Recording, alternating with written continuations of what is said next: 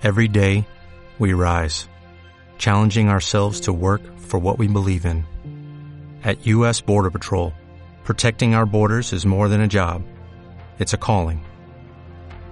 Agents answer the call, working together to keep our country and communities safe. If you are ready for a new mission, join U.S. Border Patrol and go beyond. Learn more at cbp.gov/careers.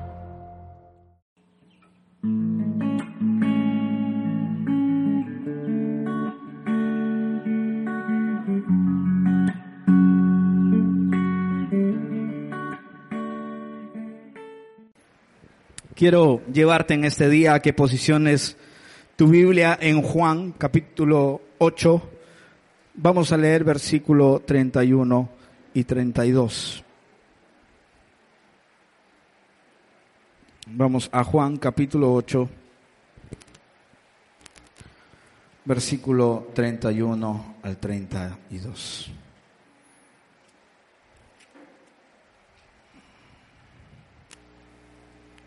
Amén, lo tenemos. Amén.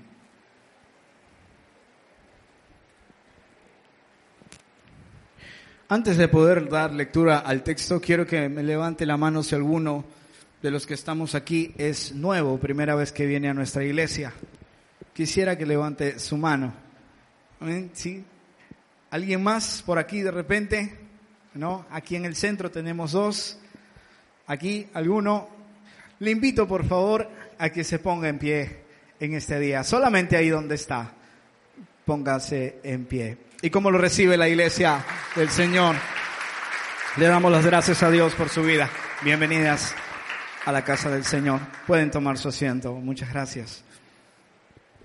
Y quiero que vayas conmigo al libro y dice 8:31, dice, dijo entonces Jesús a los judíos que habían creído en él. Si vosotros permaneceréis en mi palabra, seréis, ¿qué dice? Y conoceréis la verdad y la verdad os hará. Y respondieron, ¿quiénes respondieron? Los judíos. Dijeron, linaje de Abraham somos y jamás hemos sido esclavos de nadie. ¿Cómo dices tú, seráis libres? Bueno, esta palabra nace de un grupo de mensajes en la cual podemos verlo durante todo el capítulo, de enseñanza de parte de Jesús con los judíos que le rodeaban y le seguían. Y Jesús le hablaba de forma directa, considerando, y vamos a empezar hoy hablando no del, del comienzo del texto, sino vamos a hablar de primero de la respuesta de ellos. ¿Cuántos creen que a las personas se les conoce por su respuesta? Amén. Cuando tú preguntas algo, muchas veces puedes ver a alguien cuando te responde y te responde de manera calmada y te dice, bueno, sí, esta situación que me preguntas es así. Pero también ves corazones apasionados apenas tú le preguntas algo y le dices una consulta y la persona incluso hasta a veces se molesta. Bueno, ellos estaban dándole una respuesta a lo que Jesús había dicho y lo primero que sale de su boca de ellos es, nosotros, le dice, somos linaje de quién? De Abraham. Históricamente, ellos estaban arraigados a su posición terrenal. Estaban arraigados al linaje en el cual procedían según su descendencia y según también parte del pueblo de Abraham. Quiero llevarte a un recuento para que te acuerdes de lo que Dios le dijo a Abraham y dijo en Génesis 12, 2, 3, no es necesario que lo busques. Dios le dijo, y haré de ti una nación grande. Y te bendeciré y engrandeceré tu nombre y serás de bendición. Bendeciré a los que te bendijeren y a los que te maldijeren también maldeciré.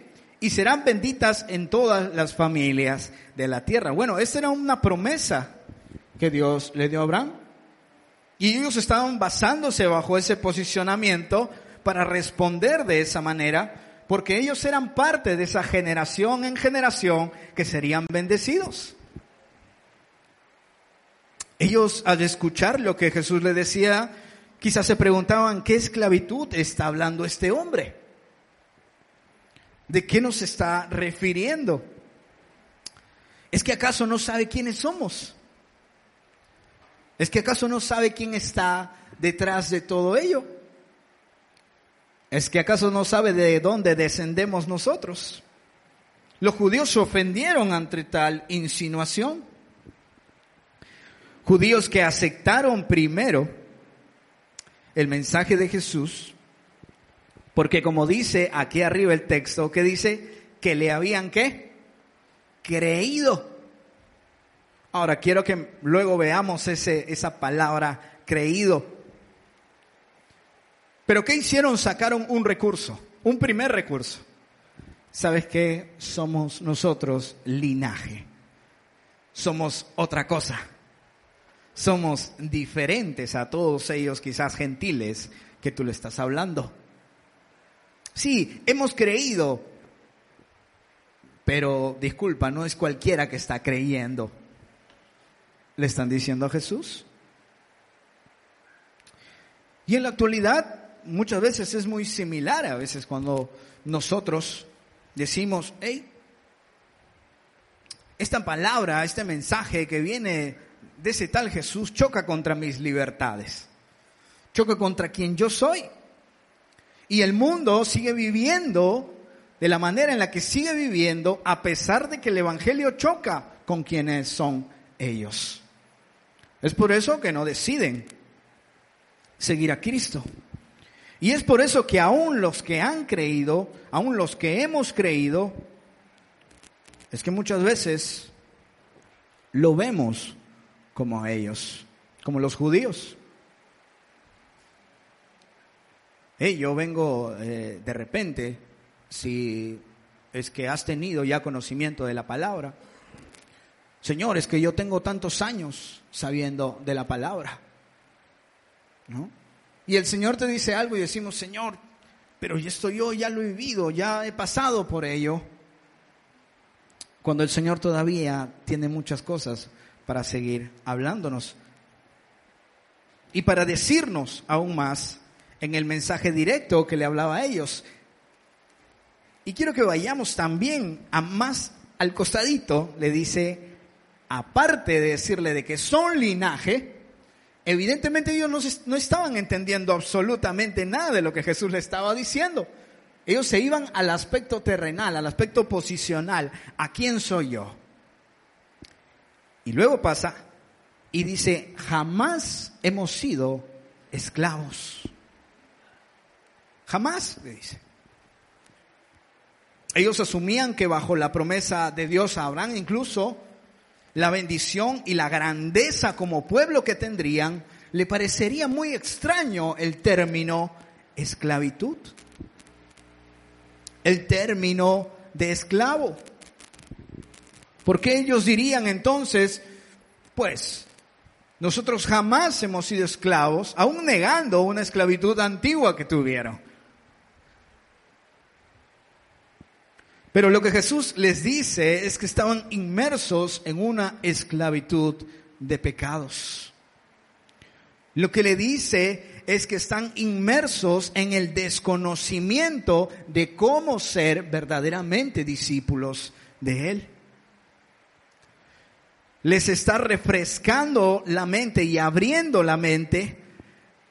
Incluso les está avisando de que existe una cadena perpetua Hermano, pero ¿qué cadena perpetua? Sí, la cadena perpetua de la ignorancia de su palabra.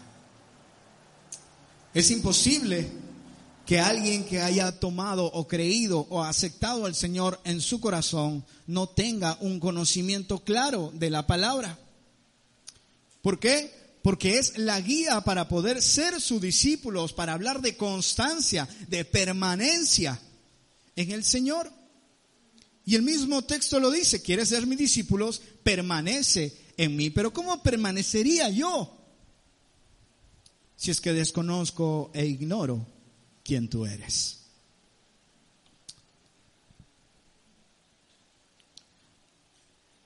Es como que yo estuviera casado, bueno, yo estoy casado Es como si yo estoy casado con mi esposa y me preguntan a mí y me dicen, bueno, ¿y, qué tal es tu esposa? ¿Cómo es? Bueno, no sé, no, sé mucho de ella. Pero tú duermes con ella, tú vives con ella. Sí, pero este, no, no converso mucho con ella. No hablo mucho con ella. Y le preguntan a ella y le dicen, bueno, vamos a conversar con ella. De repente el varón está ahí teniendo un problema. Y conversan con ella y dice, bueno, este, no me acuerdo mucho de lo que me ha hablado antes, solamente sé un poquito de él. Y muchas veces es así nuestra relación con Dios. Hermano, y qué sabe? bueno, la verdad nunca he leído la palabra. A veces cuando el hermano Ayrton ha predicado y el pastor también me ha obligado a buscar el texto. Pero después no he tomado la Biblia.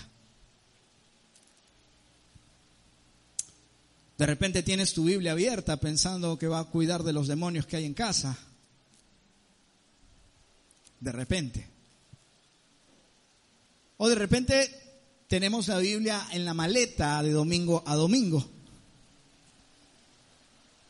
Y cuando me acuerdo, a veces hasta me olvido y digo, uy, se me perdió la Biblia. No, está en la maleta, en la maleta dominguera. Ahí está. Lo que les está diciendo aquí a ellos, ustedes necesitan de lo que yo les estoy hablando.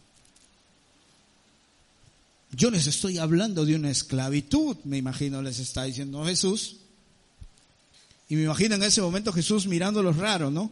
Diciéndole, ¿qué están hablando? ¿No? Yo le estoy refiriendo a su esclavitud de su vida. El cómo ustedes viven presos de muchas cosas. E incluso cuando dice aquí la palabra, y ustedes pueden verlo en el texto, quiero que se posicionen ahí y lo puedan ver, habla acerca del término creer. A los que creyeron, dice más, más arriba, antes de que ellos den la respuesta, dicen a los que creían, o los que creyeron en lo que él estaba diciendo. Quiere decir esto, según la terminología en la cual es utilizada esta palabra, es usado con mucha libertad en este pasaje y se refiere a una fe poco profunda por parte de algunos que lo escuchaban. Quiere decir que aquellos que se ponían el texto, que creían verdaderamente tenían una fe poco profunda. Evidentemente, lo que estaba hablando Jesús era de un término espiritual y evidentemente ellos no estaban en el ámbito espiritual. Y créeme hermano, eso pasa cuando vivimos en desconocimiento de su palabra. Vivimos en diferentes sintonías. Unos son 92.5, otros 91.9, pero no calzamos en la misma sintonía. ¿Y por qué pasa esto? Porque verdaderamente no estamos escuchando, así como los judíos, lo que Dios nos está diciendo. Decimos creer, pero bajo una fe no profunda, bajo una fe que no se involucra a lo que Él quiere decirnos verdaderamente. Y es como hoy en día se vive negando la esclavitud que, que vivimos. Ellos refutaban, le refutaban a Jesús e incluso sacaban ciertas cosas en vez de creer y tomar y hacer lo que Él les estaba diciendo. Podría ser descendiente, muy descendiente de Abraham, podría ser quizás que nunca haya sido esclavo, cosa que también ellos hablaban y no era cierto. Pues entonces, ¿quién estaba en Egipto trabajando para el faraón en su momento?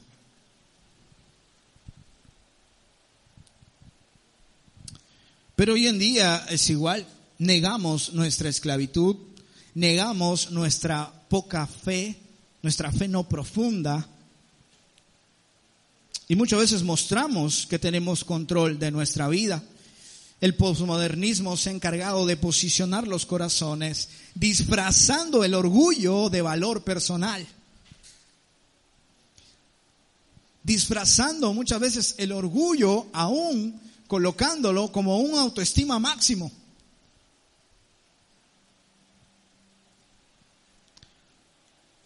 Cuando alguien viene y nos motiva y nos dice, wow, sí, dicen, ese hombre tiene personalidad, tiene autoestima porque nos anima, porque nos levanta, porque es un ganador, porque es un campeón.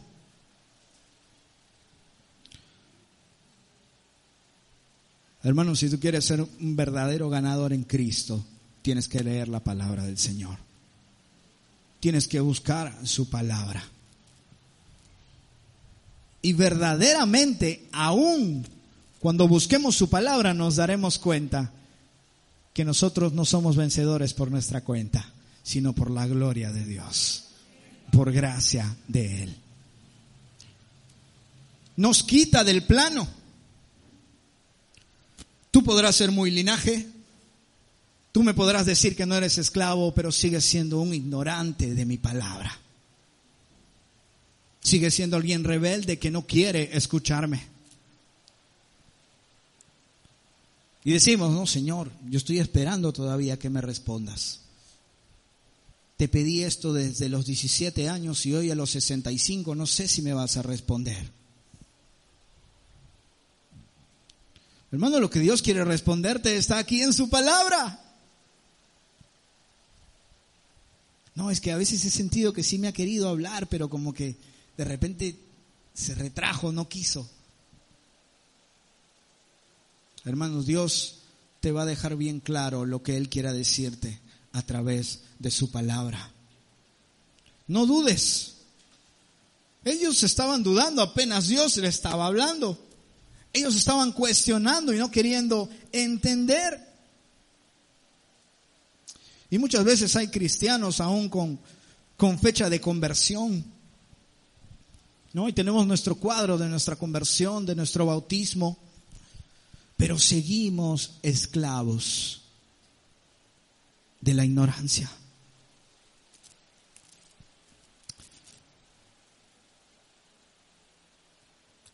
Si no tomamos esa libertad que Dios nos da y que Dios quería darle a los judíos, entonces jamás vamos a salir de ella. Y jamás, por, por lo mismo que leemos el texto, jamás vamos a poder ser verdaderos discípulos del Señor. Porque la palabra nos llevará a la permanencia. Cuando pases por dificultades, no irás al brujo, no irás al chamán, no irás al tarot, no irás a miles de cosas místicas en las cuales el mundo te ofrece Vendrás delante de Dios, leerás de su palabra, oirás de Él y dirás, sí, esa es mi salida, esa es mi salvación.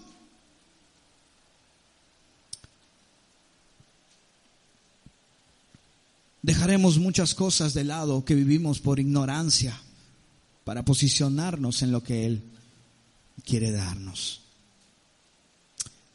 Algo que tiene la palabra de Dios cuando es activa en nosotros. Y cuando decidimos tomarla y creer, como lo vamos a ver, es que ya actúa la palabra en mí y no mis emociones.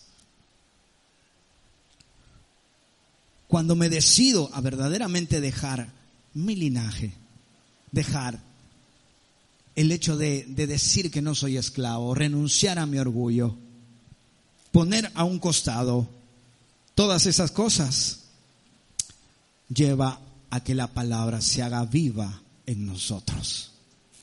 Y es lo que Dios quiere, ser hacedores de qué? De mi palabra. No solamente te conformes con oírla. No solamente te conformes con escucharla. Sí, yo sé que sientes paz el día domingo después que has escuchado mi voz. Pero yo quiero que tu vida viva en paz por mí. Yo quiero que todos los días tengas esa comunión conmigo. Yo lo que le estaba diciendo a los judíos, entiendan, les estoy hablando de una libertad.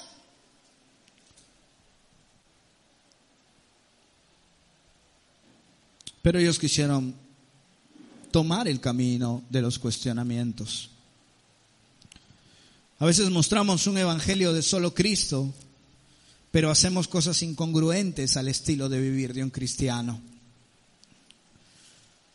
Como muchas veces anduvieron ellos, dando muestra aún del conocimiento teórico, pero nunca aplicado a lo práctico.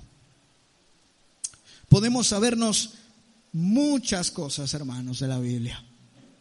Podemos entender muy bien un texto, pero somos como una lata que resuena si es que verdaderamente no lo asimilamos con amor en nuestras vidas.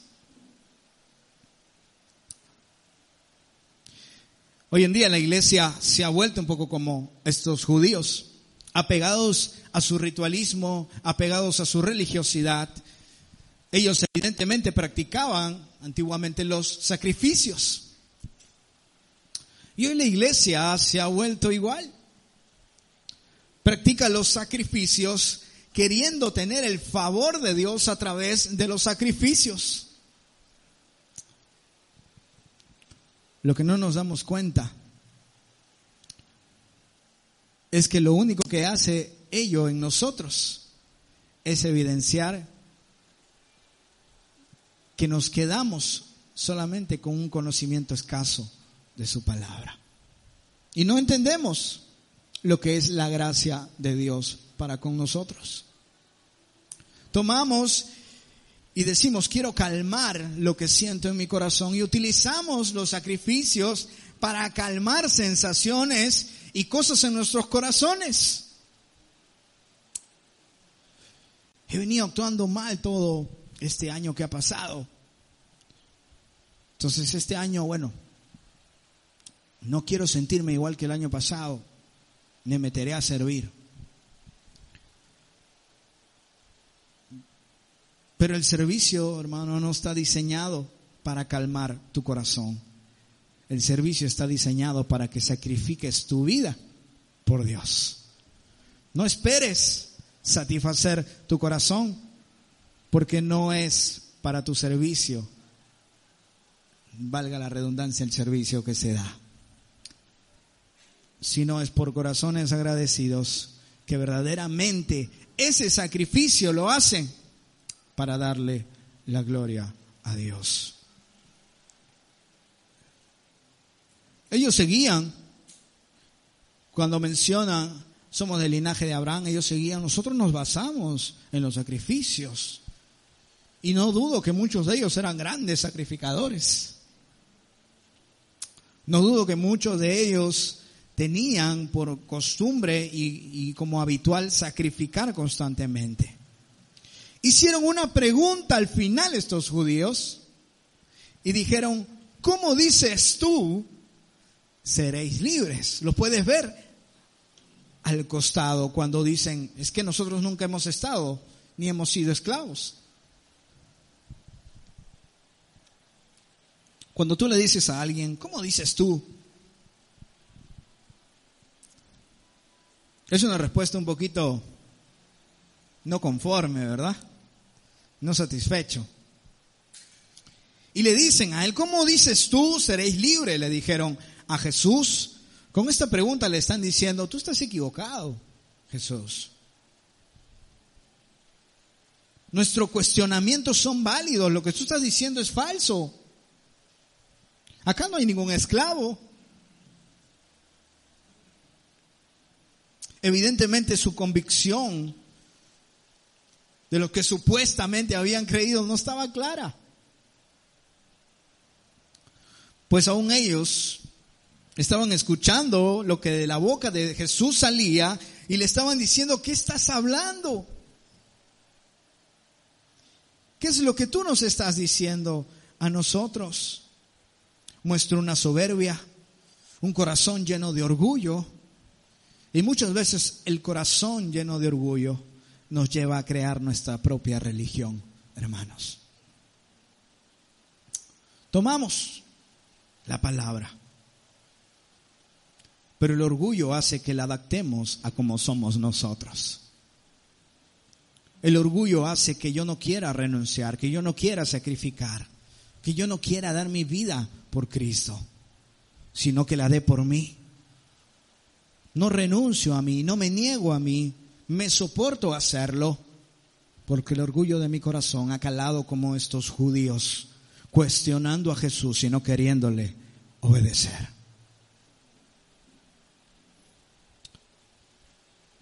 Y presos de la ignorancia, faltos de conocimiento y comprensión en las escrituras, solamente tenían un fin. Solamente tenía una manera en la cual esto podía resolverse.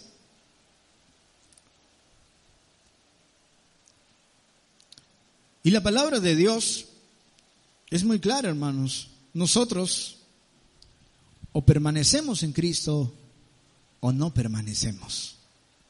No hay puntos medios. No hay caminos entrecruzados. O permanecemos o no permanecemos. O escuchas que estás cayendo en la ignorancia de su palabra o no lo quieres escuchar. Caminos para poder recorrerlos hay muchos en los cuales quizás hemos visto en nuestra vida o conocido. Pero ellos se querían mantener en su esclavitud, presos de su religiosidad, no permitiendo, y esto es algo interesante, cuando vivimos en la religiosidad, hermanos, toda palabra, toda palabra de Dios que trate de llegarte, no te llegará de forma correcta. ¿Por qué? Porque la palabra de Dios querrá, ingresar en tu corazón y buscará ingresar porque la palabra de Dios corta, penetra, dice, hasta los tuétanos.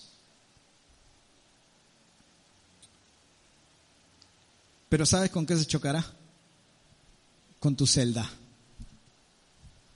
Se chocará contra el candado de tu celda, de lo esclavo que estamos de la religiosidad de lo esclavo que permanecemos de la religiosidad. El desconocimiento de su palabra no permitirá de que haya verdaderamente un cambio. No permitirá que te den la llave de salida para esa esclavitud. Y a veces somos, hasta incluso a veces somos, no sé cuánto han visto eh, el Chapulín Colorado. Bueno, una vez yo me acuerdo que lo estaba viendo y me llamó mucho la atención, porque él estaba haciendo un juego como que esta era la celda y él tenía la llave. Y cuando venían, él se encerraba y se metía y se echaba llave, y cuando se iban, él abría y salía. Y cada vez que venía la persona que él no quería que lo vea, él se metía a su cárcel.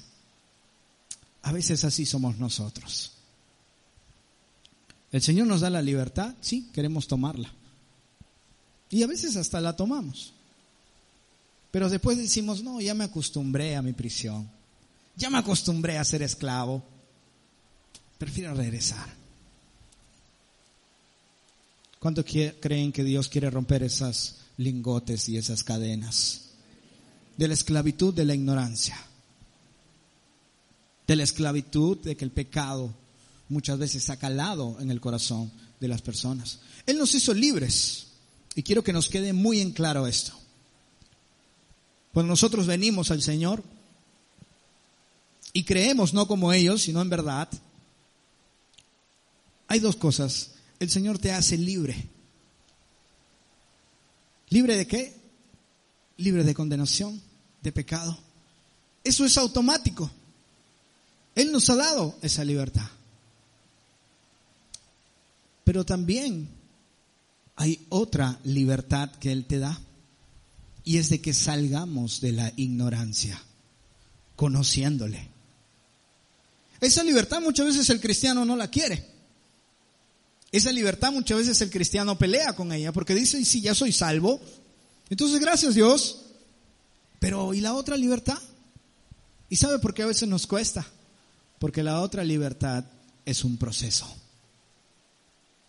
Porque la otra libertad no es automática, sino que nos va a costar a nosotros.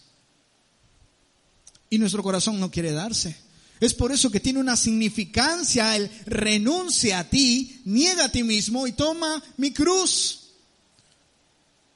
No solo te va a bastar, hijo, con que yo te haga salvo, sino que vas a necesitar algo permanente en ti para que busques de mí, para que sepas cómo soy yo, para que veas mi carácter reflejado en mi palabra y lo imites para que veas mis gozos reflejados en mi palabra y lo imites. Para que veas mi santidad y la imites. Eso es lo que le estaba diciendo a los judíos. Pero muchas veces queremos aún mantenernos presos en las obras de la carne, en el rencor, en la ira, en las disensiones, en las peleas, en las riñas en los resentimientos. Queremos mantenernos así. Como le digo, nos acostumbramos a nuestra cárcel. Hoy día me toca entrar a la cárcel, a la cárcel de los chismes. Ya me aburrí, ahora salgo. Uy, necesito entrar otra vez a la cárcel esta vez porque quiero mantener un enojo en contra de alguien. Y esta cárcel representa el hecho que nosotros tengamos ese grado de ignorancia y no querramos cambiarlo. ¿Cuántos creen que la palabra de Dios nos da libertad? ¿Sí? ¿Te da libertad? Nos da libertad. Pero caso todo lo contrario. Si tú no buscas de ella, no buscas alimentarte de ella. Quiero, quiero que entendamos esta parte. Cuando tú le das de comer a tu hijo, ¿cómo le das de comer? Cuando está bebito. Le metes la cucharada de frente. ¿Sí? Toma, come rápido porque quiero que te llenes. ¿Cuántos han comido rápido en su trabajo? Ahí está. Tienes cinco minutos, ¿ah? Cinco minutos para que comas. Anda, porque ya son cuatro. Y uno, ah, rapidito. ¿Cuántos han comido en el carro? A ver, quiero ver a esos hermanos. Amén. ¿Y qué tal es alimentarse así?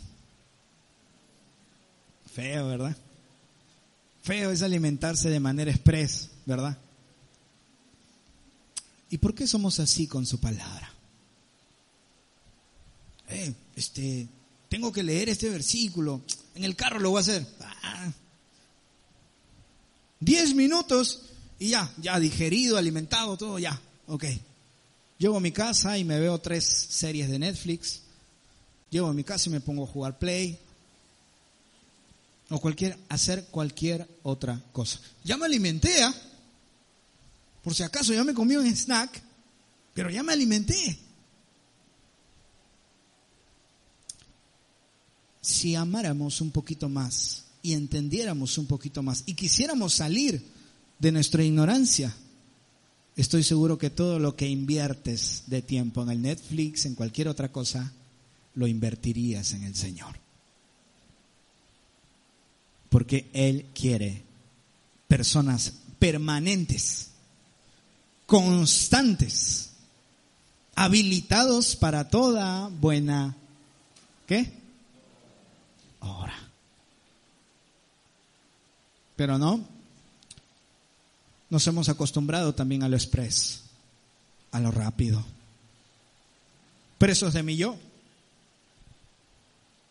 Yo decido, yo hago, yo quiero, yo deseo y todo eso hago. Porque a quien que interesa soy yo. Y eso creo que han habido tres predicaciones que han hablado en contra de nuestro yo. Ya adicional, Dios te está dando esta. Pero si quieres seguir en el yo, pues ya es una decisión de tu corazón y tu rebeldía, ya no de Dios, porque Él ya te habló. ¿Y esto que le iba a traer a los judíos? Inconstancia. Los judíos reclamando porque Jesús les estaba hablando, diciéndole algo claro, algo fresco para ellos, pero ellos lo que le decían con todo lo que le hablaban era, bueno, yo quiero ser un inconstante. ¿Y cómo se produce esta inconstancia? El poco conocimiento de la palabra nos traerá inconstancia. El poco entendimiento de la palabra nos traerá falta de convicción, falta de fe.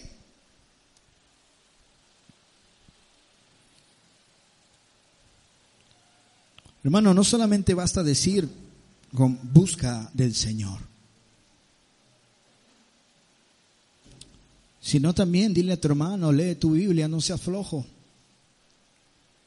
Practica el estudio de la palabra.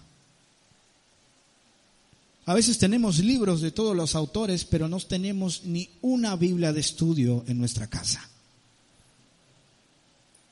A veces decidimos comprarnos muchas cosas, pero no invertimos en conocer de Él. No queremos. Decimos, no, así nomás, con la Biblia tradicional, Reina Valera, suficiente. Me quedo con esa.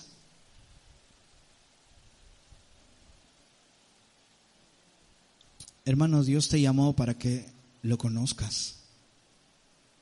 De verdad. Cabe resaltar que se asimila al ejemplo que les di del esposo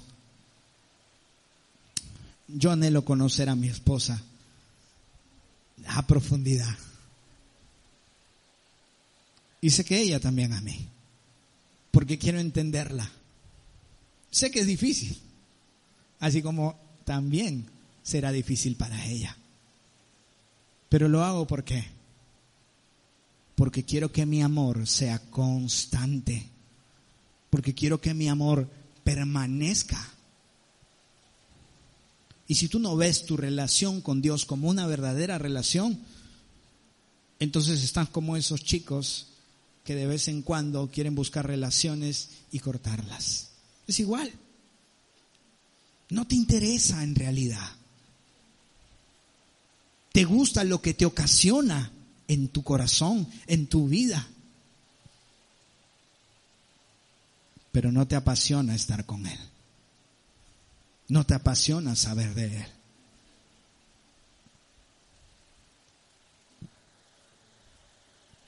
Eso no nos llevará a ser discípulos. El que permanece en mi palabra siempre será forjado.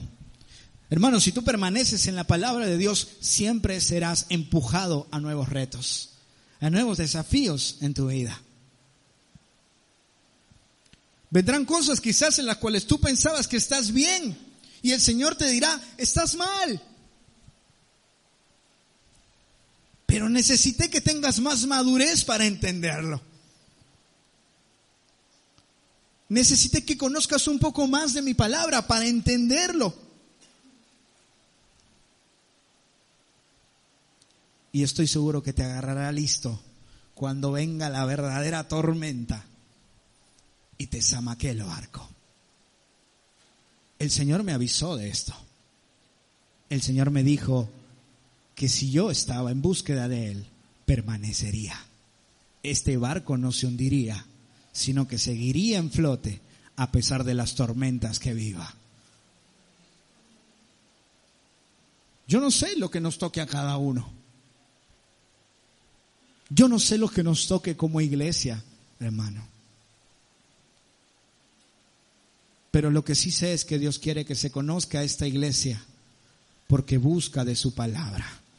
Y porque es lo único que hará que la gente conozca de verdad a Jesús. No con shows, no solamente por eventos circunstanciales, no solamente por voces bonitas, sino porque su palabra será la importante en nuestros oídos será la importante en nuestros corazones.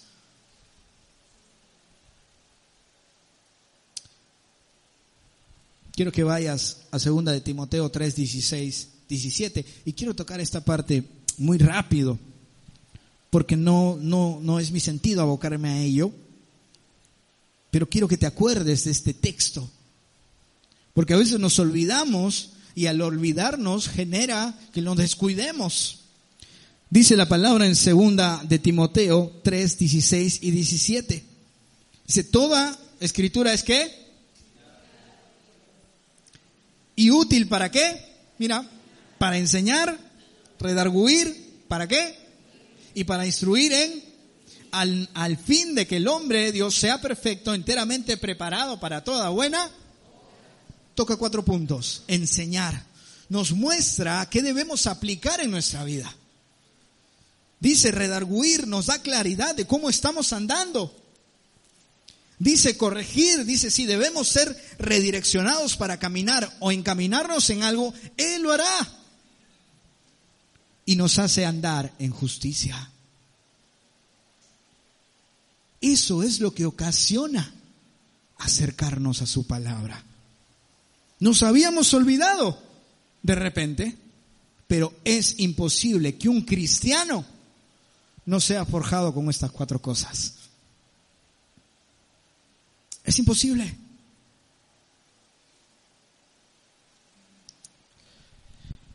Una vez yo estaba muy joven y un pastor me dio una enseñanza, me acuerdo, y utilizó un ejemplo. Yo tenía una pulsera, hace mucho tiempo atrás, una pulsera supuestamente de oro de 18, supuestamente. Bueno, hermanos, me timaron. No era verdad. Y bueno, se volvió media negrosa, ¿no? Lo limpié y se, se terminó saliendo más el amarillo que, que limpiándose verdaderamente el oro. Y me acuerdo que yo estaba sentado en una de estas bancas y el pastor miró mi pulsera porque yo la guardaba todavía. La mantenía ahí. Y me dijo, a veces nuestra vida en el Señor es como esa pulsera, dijo. Avergonzado yo porque todos me miraron. Y ah, me la quise sacar rápido. Yo iba a decir, a decir que somos falsos, ¿no? Y me dijo, porque yo estoy seguro, me dijo, de que eso antes brillaba. Estaba brilloso, ¿no? Y yo le decía dentro de mí, era falso, pero el pastor no sabe. Pero ¿cuál era el motivo en el cual él decía esto? Es que él decía, a veces los cristianos, al conocer su palabra, tenemos, tendemos a hacer así. Hay cristianos que solamente es una pintadita amarilla y cuando los raspas se vuelven negro. Hay cristianos que cuando pasan por dificultades son como el oro de 18, que tiene su, su calibre, pero hay cristianos de 24 quilates. Esos sí pesan, esos sí están brillosos. La cadena sigue siendo la misma. La cadena tiene, puede tener la misma confección puede tener la misma forma.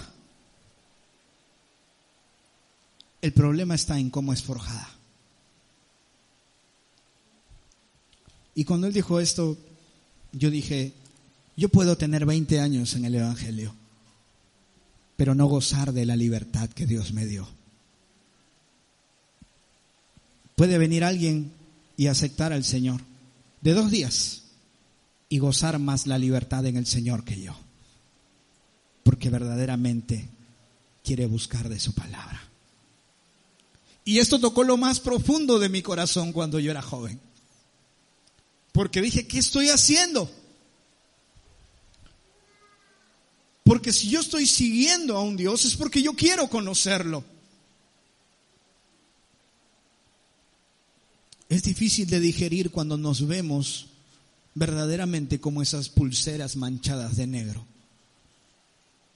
O como quizás una de 18. Porque sé que no estoy dando el 100% de mí. porque sé que me estoy reservando cosas, porque sé que no quiero acercarme verdaderamente a buscar de su palabra. La verdad os hará libre. Viviremos libres de la ignorancia.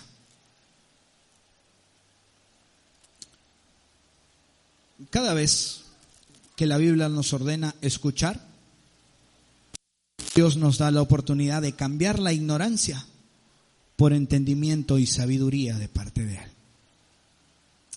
¿Qué decides tú este día, hermano?